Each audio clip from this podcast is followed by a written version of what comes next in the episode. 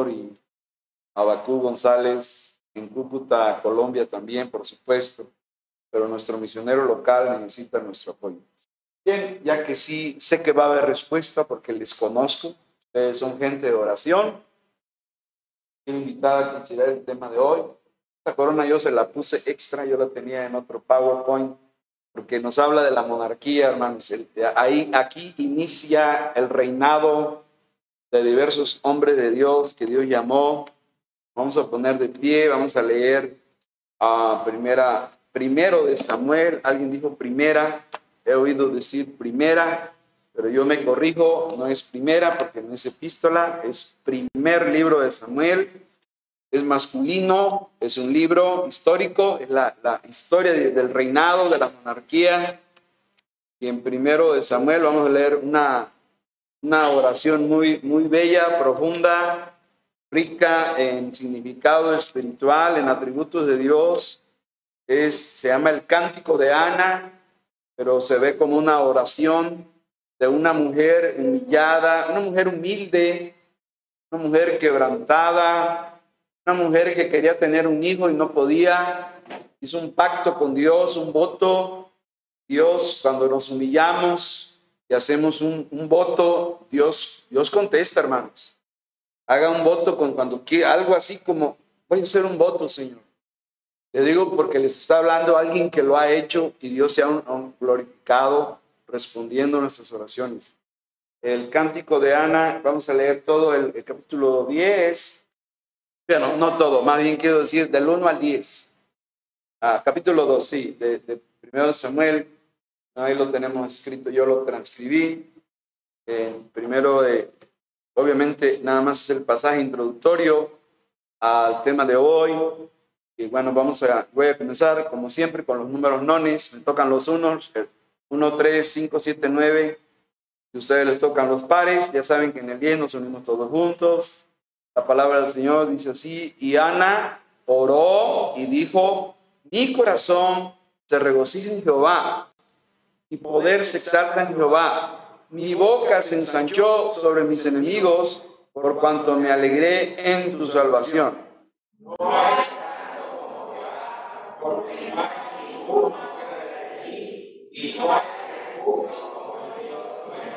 no multipliquéis palabras de grandeza y altanería. Cesen las palabras arrogantes de vuestra boca, porque el Dios de todo saber es Jehová, y a él toca el pesar de las acciones.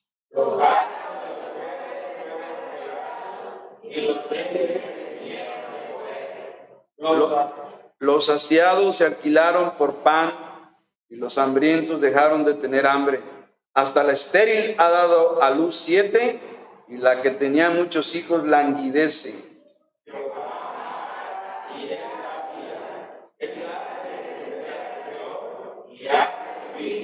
Jehová se em-, empobrece y él enriquece, abate y enaltece.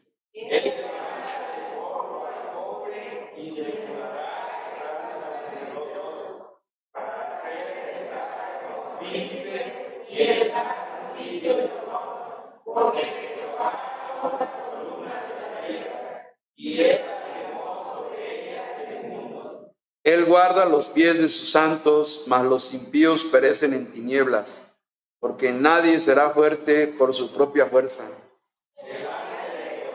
Serán incrementados sus adversarios y sobre ellos desde el cielo. Jehová juzgará los confines de la tierra, dará poder a su rey y exaltará el poder de su ungido. Palabra de Dios. Ahora nos dirigimos al Señor en oración. Ahora nuestro Padre, llegamos ante ti dándote gracias por cuidar a nuestro hermano Juan en la situación que pasaron allá en carretera.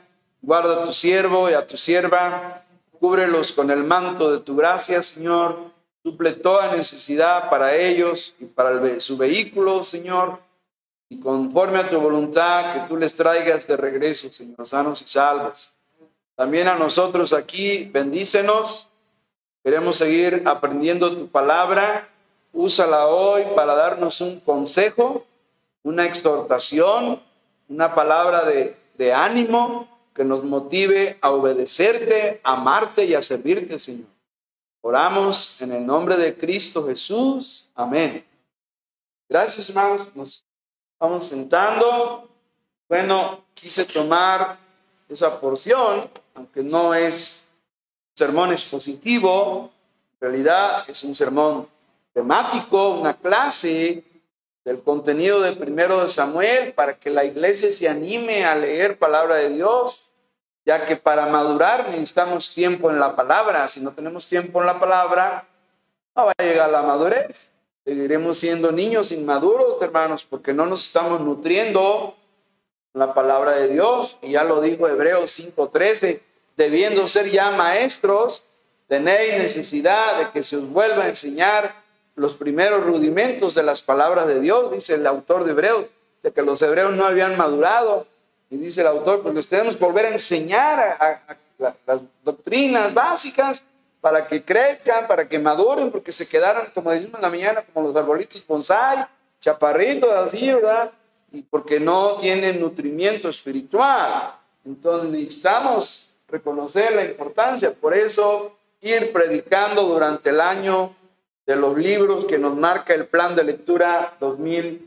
Estamos usando el mismo 2021 porque el 2022 nos lo cambiaron, hermanos. En el plan 2022 mezclan pasajes del Antiguo y del Nuevo Testamento. Dije, pues si leer de un libro es complicado, pues ponerles de va a más complicado todavía. No, lo sencillito, un librito por periodo, un capítulo, dos, dos, tres capítulos diarios. Vamos leyendo. Bueno, es el pasaje que leímos. Ahí hay algunos atributos de Dios muy bellos. Esta hermosa judía llamada, ah, digo, hermosa espiritualmente, hermanos. En ese sentido pleno de la palabra, porque ella era una mujer que se humilló, era despreciada por la rival de amores, la segunda de, de la relación que tenía su marido, el Cana, pero se ve una mujer que se quebranta, una mujer que se humilla, una mujer que ora y que se compromete a regalarle a Dios un hijo si Dios se lo daba primero a ella.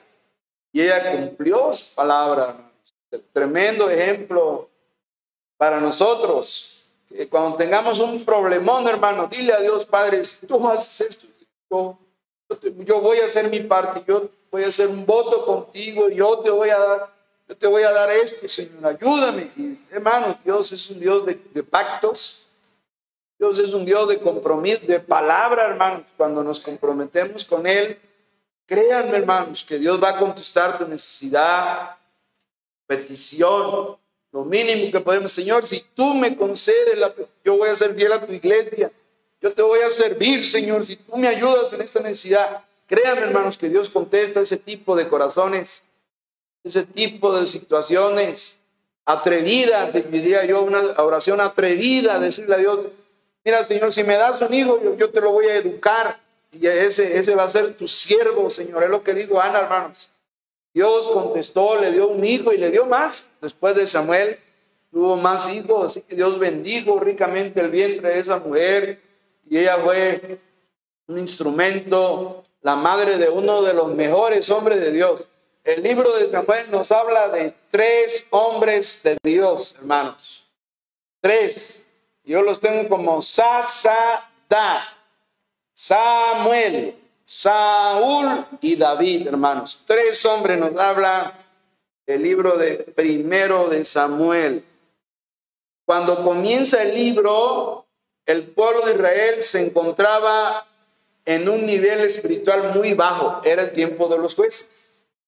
Todavía era el tiempo de los jueces en capítulo 1 de Samuel y todo, todavía era el tiempo. ¿Se acuerdan de jueces 21-25? En aquellos días no había rey en Israel, cada uno hacía lo que bien le parecía. Esa es la misma época que se vive en los primeros capítulos de primero de, Samuel. El sacerdocio estaba corrompido porque Elí no puso en orden a sus hijos. Sus hijos hacían lo que querían y podían tomar de las ofrendas que llevaba la gente al templo y, el sacerdote Elí ni los regañaba, no les decía nada, no le llamaba la atención. Y Dios lo hizo responsable por eso, hermano. Y que había una corrupción en el sacerdocio. El arca del pacto no estaba en el tabernáculo, otro problema. La idolatría era practicada por los israelitas, cayeron en idolatría y los jueces que se levantaban eran deshonestos, algunos como Sansón, que prefería a las mujeres hacer la voluntad de Dios. Así retrata el libro de primero de Samuel la vida de, de los pueblos de Israel en aquellos tiempos.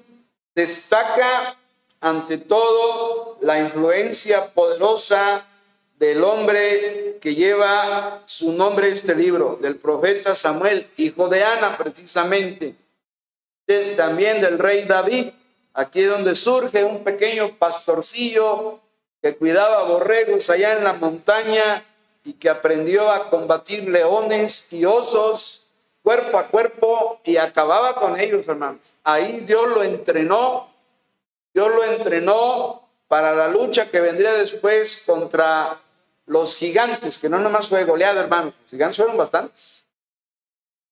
Goliat es el más conocido de todos hubo otros gigantes enemigos.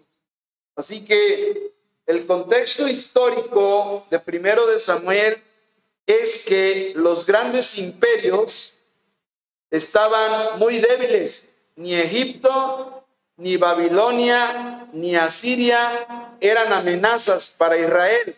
En cambio, quienes eran los enemigos más duros, acérrimos se dice, eran los filisteos y los amonitas.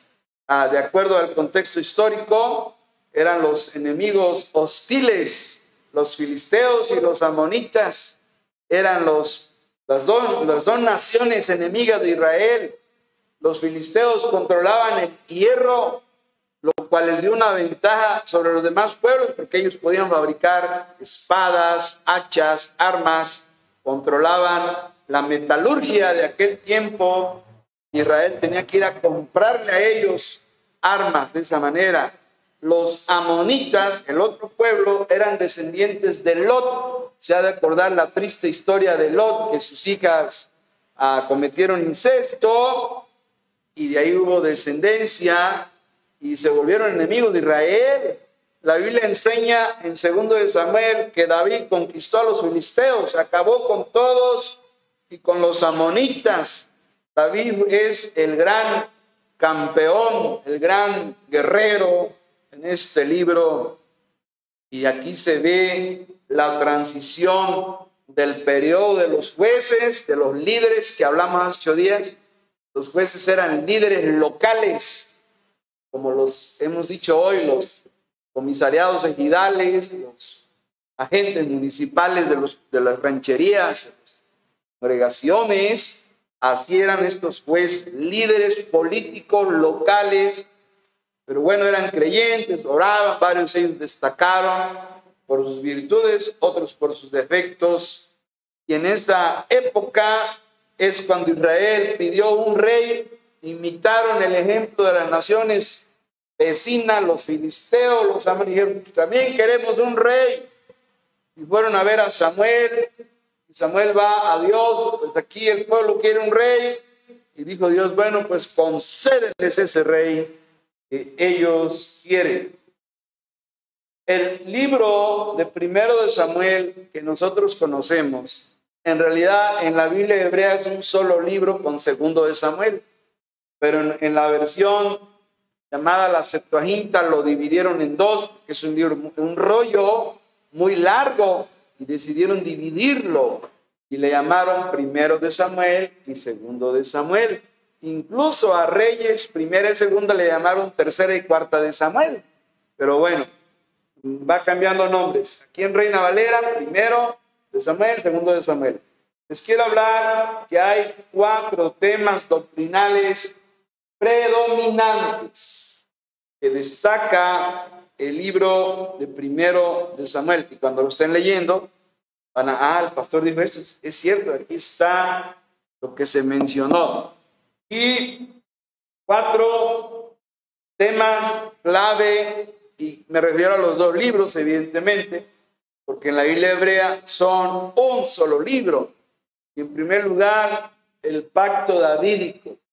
Nosotros tenemos que tener una idea de qué es el pacto davídico. A Abraham se le prometió una tierra, pero no se le dijo más.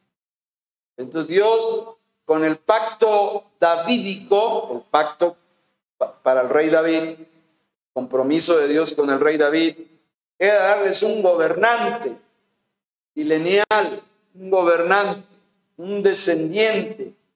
Ya estaba, ya está el territorio, ahora falta un gobierno y el gobierno y su gobernante lo explica muy bien el pacto davídico. En el Nuevo Testamento el ángel Gabriel se le apareció a María, le dijo que a su hijo se le daría el trono de David su padre, según Lucas 1, 31 al 33. Jesucristo ocuparía el trono de David, que fue un rey, uno de los mejores reyes, porque consiguió aplacar a todos los enemigos, acabó con todos y empezó a haber paz y e Israel empezó a, a emerger, surgir como una nación poderosa en los tiempos de David y Salomón. Fue cuando Israel se volvió primera potencia mundial. Lo que hoy sería los Estados Unidos, primera potencia política, tecnológica, económica, bueno, espiritual diría yo también. Estados Unidos es quien manda más misioneros a, todo el mundo, hermanos. Miles, miles de misioneros eh, salen de las iglesias de Estados Unidos. Por eso ha bendecido Dios a los Estados Unidos, hermanos. Pero bueno, a el Mesías tenía que ser humano para ocupar el trono de David. Se requiere que el que ocupe ese trono nunca muera, es decir, una persona eterna. Solamente Cristo Jesús, siendo que Él es Dios, cumple ese requisito. Así que en definitiva, Jesucristo cumplirá la promesa davídica de que el rey gobernante sería un Dios hombre, porque es un reino eterno, un reino para siempre, como se puede ver en la promesa de segundo de Samuel 7. Vamos allá tantito, hermanos. Segundo de Samuel 7, 12 al 16.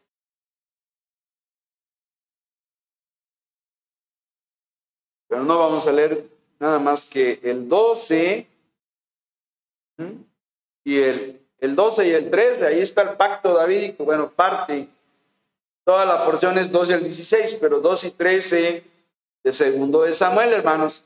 Dice, y cuando tus días sean cumplidos y duermas con tus padres, yo levantaré después de ti a uno de tu linaje, el cual procederá de tus entrañas y afirmaré su reino. Él edificará casa a mi nombre y yo afirmaré que, hermanos, para siempre el trono de su reino. De ahí está hablando que sería un trono permanente. Y si no vean el verso 16, todos, y será firmada tu casa y tu reino para siempre delante de tu rostro, y tu trono será estable. ¿De qué manera? eternamente. No podía ser Salomón. A, ciertamente la profecía se aplicó primero en la vida de Salomón, pero el verso 16 ya no se aplica a Salomón, porque Salomón murió, hermanos, y aquí nos dice que el trono será estable eternamente. Aquí se refiere a Cristo Jesús, el cumplimiento total, pleno de el pacto davídico. Este es uno de los temas va a venir un gobierno justo, un gobierno pacífico, un gobierno con muchos controles en el tiempo del milenio, hermanos. Ahorita vemos un desorden mundial. Ahorita Vladimir Putin quiere hacer desorden allá en Europa con Ucrania y eso va a generar eh, están temiendo que se libere la tercera guerra mundial, no lo sabemos. Dios nos ampare, hermanos, que si hay guerra, tienen problemas serios para la economía en muchas maneras. Las guerras son, como dijo alguien, el efecto mariposa, hermanos. ¿Qué pasa cuando una mariposa letea en Hong Kong? Llueve en Nueva York, dijo alguien. Hay un efecto mariposa que afecta. Y una guerra en Ucrania traería como la que ya está, pero si se vuelve ya a mundial, hermanos, va a traer desastre en muchos ámbitos. Primeramente la economía, hermanos. Si no vean las bolsas de valores cómo están ahorita decayendo por lo que está sucediendo en Ucrania. Pero bendito Dios, existe la promesa que va, viene un gobernante llamado Cristo Jesús y durante mil años habrá paz, prosperidad, justicia y todo lo bueno que el hombre ha anhelado será en el milenio, hermanos, pero hay que esperar. Yo, yo tengo una frase que ha salido de mis labios. Cuando alguien me dice, no, pero es que este gobernante, míralo cómo hace, o mira que el diputado, o mira y todos son corruptos. Y yo digo, pues espérate al milenio, ¿no? Porque el milenio sí va a haber orden, sí va a haber justicia, sí va a haber paz, sí va a haber prosperidad. Todo eso está prometido de parte de los profetas Isaías, Miqueas, Zacarías, todos ellos hablan del futuro gobierno milenial. Isaías es el más amplio en el futuro reino milenial. Así que eh, de eso habla el pacto davídico y aquí en primero de Samuel se menciona este Mesías rey que triunfará sobre las naciones que se oponen a Dios. Hay una promesa donde este Mesías, Cristo, vendría a través de la línea de David, a través del linaje, y establecería su trono para siempre. La Biblia dice eternamente. Así que entendamos que viene algo que todavía es futuro, ciertamente, pero qué maravilla va a ser cuando seamos testigos de, lo, de la promesa de Dios. Cuando Cristo se siente en el trono en Jerusalén para gobernar este mundo como el hijo del rey David por excelencia. Así que, aunque los acontecimientos del pacto davídico apenas son una, un anticipo, ver la vida de Salomón, el hijo de David, gobernando, es un pequeño anticipo del gobierno de Cristo, hermanos. El, el más grande hijo de David es Cristo Jesús y a él se refiere el tema del pacto David. Punto dos, la soberanía de Dios. Si hay algo que se ve aquí, es esta palabra muy bella del idioma español, soberanía. Yo la veo en primero de Samuel 2, del 6 al 8, ahí se ve, es uno de los pasajes donde se ve la soberanía de Dios. Y hay que entender esto de la soberanía, hermanos. De, hablando, hablábamos de la preocupación en la mañana. Bueno, la soberanía de Dios, si, si conocemos a Dios que es soberano, eso nos puede ayudar a vencer la preocupación. Escuche bien lo que estoy diciendo. El carácter de Dios, las cualidades, también se llaman las perfecciones de Dios, nos sirven para fortalecer nuestra fe nuestra confianza en un Dios que lo controla todo, hermanos. Y si Dios lo controla todo, ¿por qué no vamos a preocupar, hermanos, si Dios lo controla todo? Eso quiere decir la soberanía.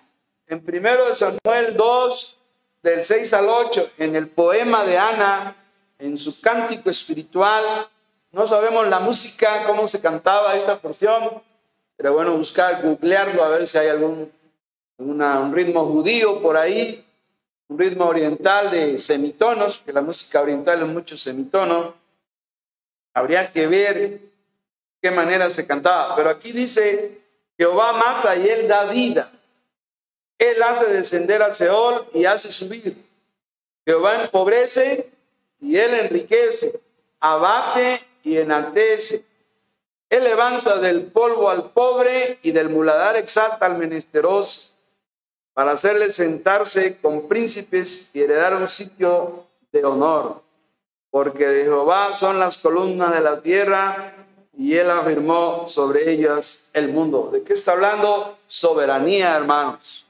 Esa, ese es uno de los temas del libro de primero de Samuel. La palabra soberano significa jefe supremo. De eso habla la palabra soberano. Primero habla de posición. Posición, Dios es el ser supremo del universo. Eso tiene la idea de ser soberano. Nadie es soberano en este mundo más que Dios, hermano. También habla de poder, no solo de la posición que Dios tiene. Su posición es ser supremo, el altísimo. Después, su poder habla de que Dios es supremo en poder en el universo. Nadie le gana a Dios. Nadie supera a Dios, porque Dios es soberano en poder y en posición. Y Él ejerce ese poder en la naturaleza, en la vida de las personas, como se puede leer en las escrituras. Como un Dios soberano pudiera ser un dictador, pero no lo es, es un Dios de amor. Como un soberano pudiera renunciar al uso de sus poderes, pero no lo hace, los ejerce, los usa mil maneras, hermanos. Finalmente, ser soberano quiere decir que Dios está en completo control de todas las cosas. Él puede decidir que ciertos eventos ocurran de acuerdo a las leyes naturales que Él mismo ha ordenado, o puede incluso quebrantar las leyes naturales si así Dios lo quisiera, y lo ha hecho como cuando Jesús caminó sobre el agua, sobre el mar de Galilea, ahí la ley de gravedad fue quebrantada. La ley de la muerte cuando resucitó a Lázaro, ¿cierto o no? Es decir, Dios, pues Él es soberano. ¿Quién le puede decir a Dios, no quebrante las leyes naturales? Todo lo puede. Él a la, una vara de Aarón hizo que floreciera, hermano. La vara de Moisés se convirtió en una víbora, ¿se acuerdan? Dios todo lo puede, hermano. Eh, él de, unos panes y unos peces los multiplicó para darle comer a más de cinco mil gente, ¿cierto o no, hermano? Dios todo lo puede. Confiemos, por favor, en la soberanía de Dios. Aprenda a descansar en esa verdad que debe penetrar su mente y su corazón. Dios es soberano. El pastor enseñó que eso significa que Él es ser supremo sobre todas las cosas, ser supremo en poder y está en completo control de todo. Nada se le escapa a Dios. Controla la lluvia, la nieve, el aire, el viento, los árboles, la respiración, el oxígeno, la vida, los latidos, hermanos. Dios lo controla ¿Hay algo que se escapa de la mano de Dios? Pregunta. Imposible, hermanos. ¿Dejaría de ser Dios? Si algo se le saliera de fuera de control, si algo se le escapara de su mano soberana, dejaría de ser Dios. Entonces, ¿qué podemos hacer para vencer la preocupación que vimos en la mañana? Aprender a descansar en la soberanía de Dios. Señor, tú eres soberano. De acuerdo a tu palabra, nada se te escapa. Nada se te escurre entre los dedos porque todo lo puedes. Y yo confío plenamente en ti, Padre Santo. Aprenda a confiar en la bendita soberanía del Señor. Así se ve en su palabra, una doctrina enseñada desde principio a fin en toda la Biblia. Y aunque los hombres intentaron estorbar la soberanía en muchas maneras, el mismo diablo ha intentado interrumpir la soberanía de Dios, pero no ha podido, hermano. Un ejemplo, el nacimiento de Samuel, que por más que el Cana favorecía a la otra esposa, con ella sí tenía hijos y a Ana la dejaba ahí abandonada, llorando y entristecida. la soberanía de Dios, el control de Dios permitió que el vientre se volviera fructífero y Dios le diera hijos a esa mujer, porque se humilló, hermanos, se quebrantó delante del Señor. Así que ahí está un ejemplo de la soberanía. También eh, cuando eh, Saúl intentó impedir que David llegara a ser rey, hasta quiso matarlo por envidia, ¿sí o no, hermano? David hasta le aventó una lanza para acabar porque le tuvo envidia cuando derrotó a Goliat y las mujeres del pueblo le cantaban al rey David, a David, Saúl mató a sus miles y David a sus diez miles, decían, ¿verdad? Y eso al rey, a Saúl, ah, ¿cómo quitarnos? Si el rey soy yo, y empezó ahí y le entraron distintos asesinos, pero la soberanía de Dios no permitió nada. Y David escapó a las cuevas de Adulam, en muchas maneras se ve el control de Dios en la vida de David. Saúl no pudo jamás hacer un daño a David por la soberanía, esa maravillosa soberanía, hermanos. Aprendamos, estudiemos la soberanía, creamos en la soberanía, vivamos en la soberanía, hermanos. Conozcamos a Dios, dejemos de dudar, dejemos de desconfiar, Dejemos de preocuparnos menos y, ocupémonos más en orar y confiar en la soberanía del Señor, es una maravilla de doctrina bíblica, hermanos, saber qué triste sería que Dios no pudiera controlar todo. ¿No creen que sería? Sería desastroso, hermanos. ¿Qué, qué, ¿Qué hacemos aquí si Dios no es soberano, hermano? Si Dios no es soberano, lo perdimos todo, hermano, porque Dios perdió control supuestamente, pero no es así. Dios sigue sentado en su trono de gloria, hermanos. Y sus ángeles le cantan, Santo, Santo, Santo, Jehová de los ejércitos. Él sigue dominando el universo. El universo se sigue moviendo y expandiendo por el poder de Jesucristo, por el poder de Dios. Y nuestras vidas, lo vimos en la mañana, primera de Pedro 5, 7, cuando dice, echando toda vuestra ansiedad sobre Él, porque Él tiene cuidado, que vaciemos la ansiedad. La ansiedad aquí hace daño, hermano. La ansiedad es una cosa que afecta la vida espiritual, la vida física, la vida... Échala sobre las manos de Dios, deshazte de ella, Señor. Toda la preocupación que tengo, Señor, como yo la voy a vaciar en tus manos, porque así dice primera de Pedro. Porque tú eres soberano, Señor. Yo voy a confiar en ti, Padre Santo. Ese es el cristiano que conoce a Dios, el que aprende a confiar en la soberanía del Señor, hermanos. Qué doctrina maravillosa la soberanía. Punto tres, la obra del Espíritu Santo. Aquí es donde se ve frecuentemente es un libro del Espíritu Santo en el Antiguo Testamento. Y le aclaro que la obra del Espíritu en el Antiguo es muy diferente a la obra del Espíritu en el Nuevo Testamento. Son dos cosas diferentes. En el Antiguo Testamento el Espíritu venía a una persona y se iba, hermanos.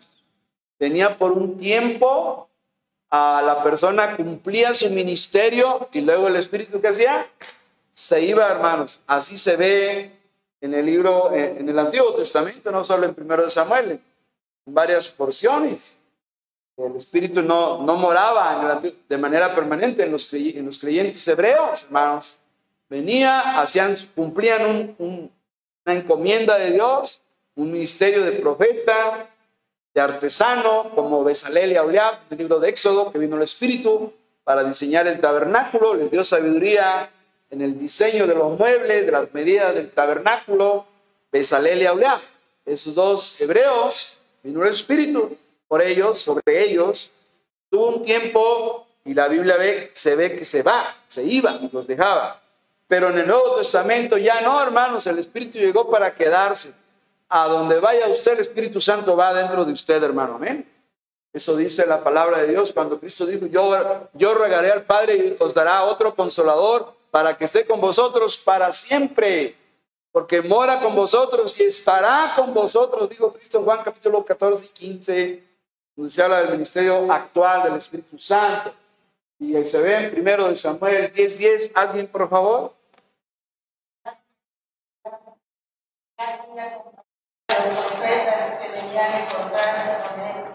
Y el Espíritu de Dios vino sobre él con poder y profetizó entre ellos.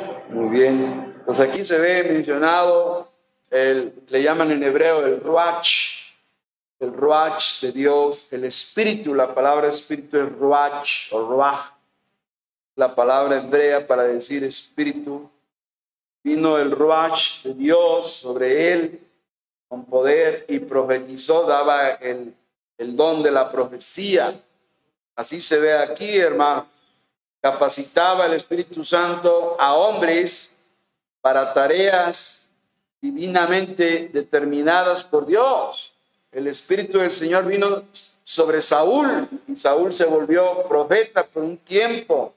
También sobre David. Ambos fueron ungidos como reyes de Israel, el primero y el segundo. El poder del Espíritu Santo trajo profecía en esa época, según primero de Samuel. Estamos ahí 10, 6. ¿Alguien nos lee el 6?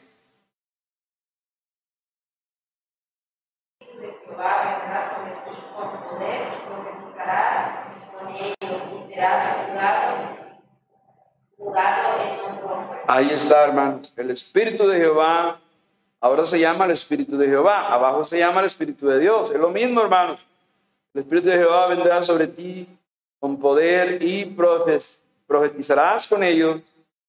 Serás mudado en otro hombre. Así que ese es el ministerio del Espíritu Santo, ungiendo a los reyes, dando el don de la profecía, de, la proclamación de la palabra profética, de los eventos, de los planes de Dios que tenía para el pueblo en esa época muy difícil que se estaba viviendo.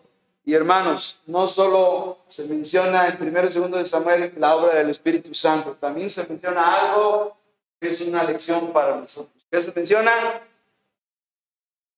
Las consecuencias del pecado. Primero de Samuel 12:25, hermanos.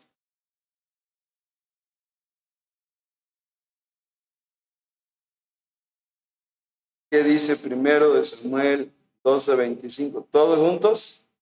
Mas si perseveraréis en hacer mal, vosotros y vuestro rey pereceréis. Es muy triste, hermanos, pero el libro de Samuel enseña que el pecado, nuestro pecado, si no lo abandonamos, si no nos arrepentimos de él y lo abandonamos, nos va a traer consecuencias, hermanos. Una lección que debemos aprender. Para ejemplo de lo que digo, en primer lugar están los pecados de Elí, el primer sacerdote, se menciona, y sus hijos, que resultó en la muerte de cada uno de ellos, por ser irreverentes, por no tenían temor de Dios, los hijos de Eli, como las, algunas juventudes de hoy conversan, no tienen temor de Dios, no respetan a Dios, no, creen en Dios y viven una vida de desenfreno y así se ve la vida de los hijos de Eli y hermanos, les trajo consecuencias. A ver, vamos a leer primero de Samuel 4.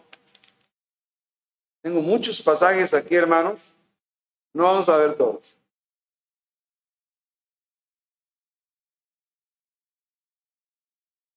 El 17, 4, 17,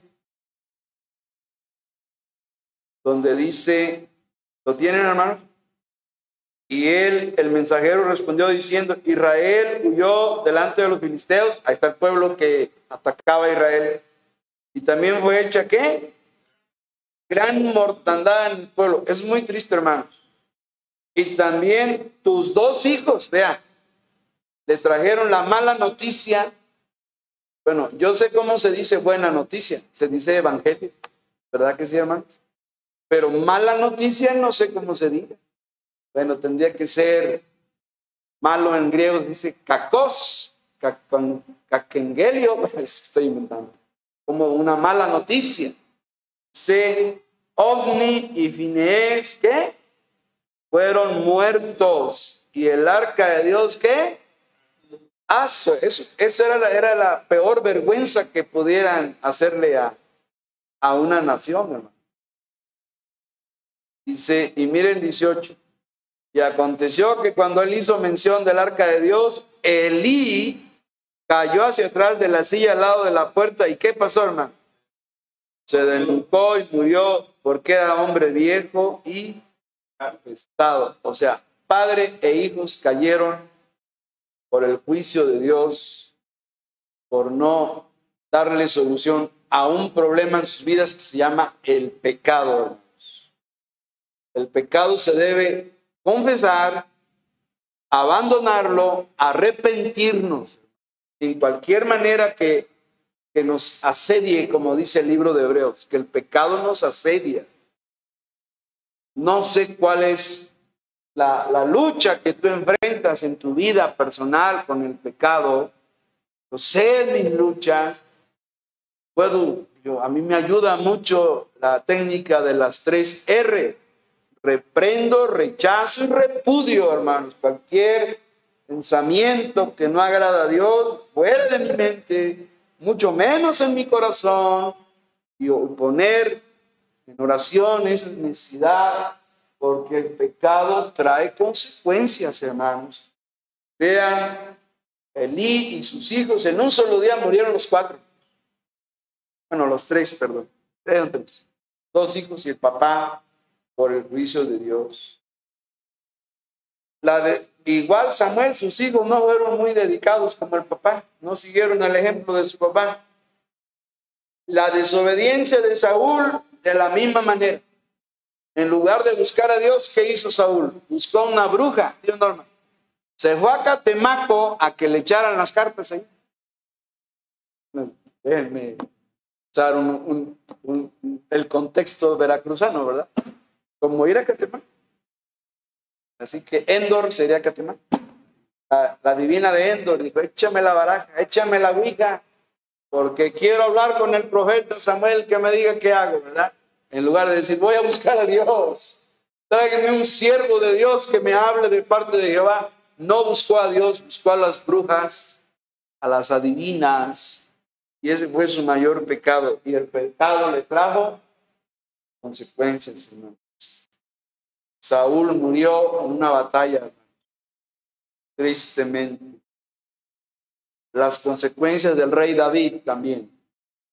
Fue perdonado por su pecado de adulterio, sí, y pecado de asesinato, porque él mandó a Urias a, pelear en la, al frente de la batalla para que precisamente quieran.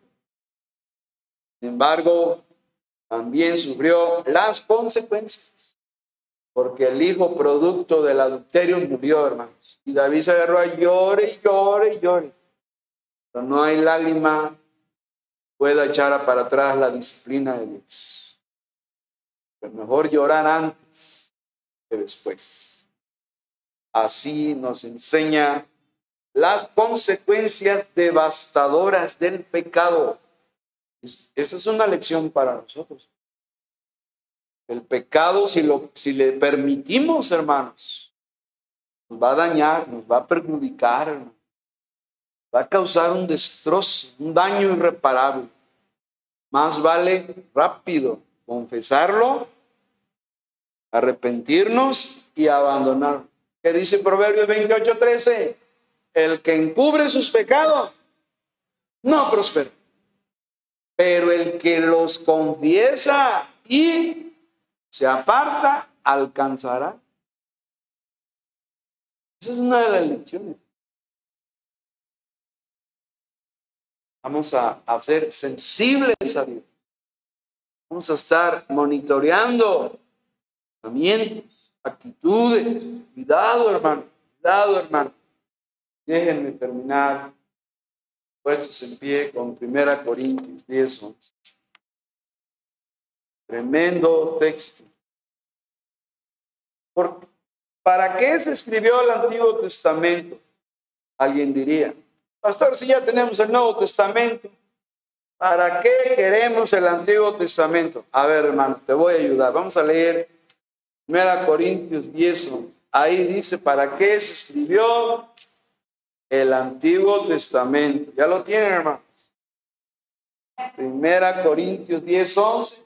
Todos juntos, ¿qué dice? Y estas cosas acontecieron como ejemplo y están escritas para amonestarnos a nosotros, a quienes han alcanzado los fines de los...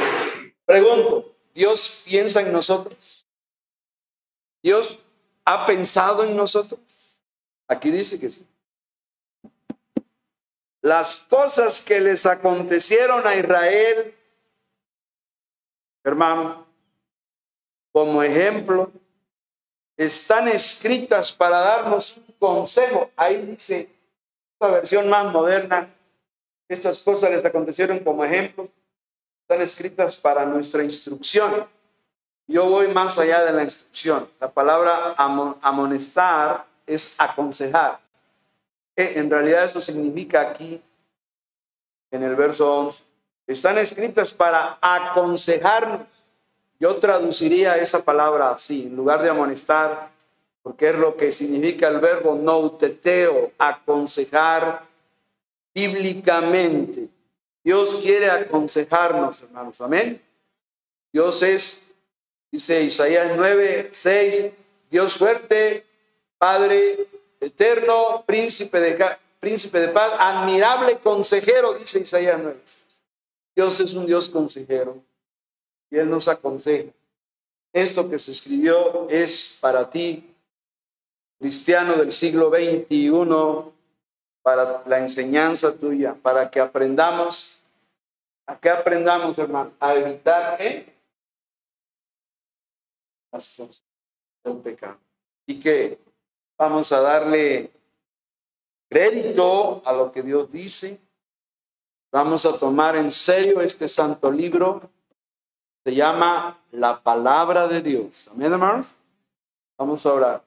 Señor, gracias te damos en esta hora, porque el libro de primero de Samuel, un libro histórico, pero bien poderoso en lecciones espirituales, vemos a, un, a un David victorioso, venciendo gigantes, confiando plenamente en ti para derrotar al gigante. Humanamente no tenía nada que ofrecer, era un muchachito, un adolescente, sin embargo tenía una fe gigantesca, Señor. Tenía una fe de adulto maduro.